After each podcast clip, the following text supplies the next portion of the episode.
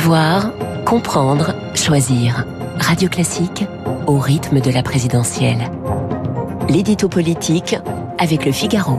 Et avec Guillaume Tabar. Bonjour Guillaume. Bonjour Renaud. Gérald Darmanin arrive aujourd'hui en Corse dans un climat de violence après la tentative d'assassinat en prison d'Ivan Colonna.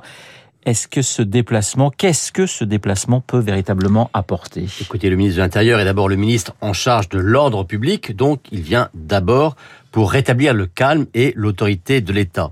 Mais il est aussi en charge des collectivités locales et depuis l'entrée de Jacqueline Gouraud au Conseil constitutionnel, le ministre à qui est confié l'ensemble du dossier Corse, donc y compris euh, son volet politique et institutionnel. Et donc il arrive aujourd'hui avec une offre de taille, une offre spectaculaire même. Il vient dire que le gouvernement est prêt à parler de l'autonomie de la Corse, une revendication ancienne et traditionnelle des élus corses, mais un tabou jusqu'ici à Paris, et en particulier dans la bouche d'Emmanuel Macron, donc c'est une vraie main tendue par le gouvernement, euh, après que Jean Castex a déjà accepté de lever aussi les verrous qui empêchaient le rapatriement sur le sol corse euh, des trois assassins du préfet Erignac. Alors on a quand même du mal à voir le lien entre les violences sur place et un projet de nature institutionnelle, Guillaume. Bah oui, toute la complexité du sujet est là justement. il n'y a aucune mensuétude à avoir pour les assassins d'un préfet. Mais la tentative d'assassinat par un codétenu islamiste n'en est pas moins un grave dysfonctionnement. Et cet événement a comme réveillé les récriminations des nationalistes contre l'État. Et pour les plus radicaux d'entre eux, qui sont aussi parmi les plus jeunes, Colonna n'est pas loin d'être érigé en symbole et maintenant presque en martyr de la cause nationaliste. Alors évidemment, ce n'est pas à eux que le gouvernement doit et veut céder.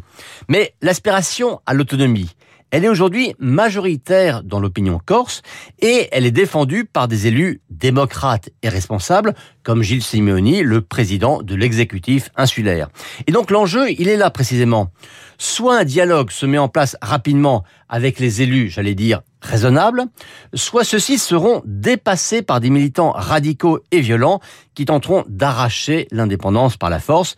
Et c'est en ça que le retour à l'ordre et les avancées politiques sont liées. Alors parler d'autonomie, n'est-ce pas une, une volte-face de la part d'Emmanuel Macron? Ah si, c'en est une, une volte-face totale, euh, même si, on s'en souvient, Emmanuel Macron a voulu inscrire une forme de reconnaissance de la spécificité corse dans la Constitution. Mais quand il était venu sur place, il y a quatre ans, il avait dit non à toutes les demandes formulées par Gilles Simeoni, et surtout, symbole frappant, il était venu accompagné de Jean-Pierre Chevènement héros de la ligne républicaine la plus intransigeante. Bien, je pense en tout cas que depuis son élection, Emmanuel Macron a minoré deux faits importants. Le premier, c'est que la revendication nationaliste n'est plus le fait d'une minorité activiste, mais la volonté d'une majorité de la population. Et le second, c'est que au sein de cette mouvance nationaliste, les autonomistes de Simeoni ont pris un ascendant écrasant sur les indépendantistes de Talamoni. Et ce qui était une chance qu'il n'a pas su ou pas voulu saisir.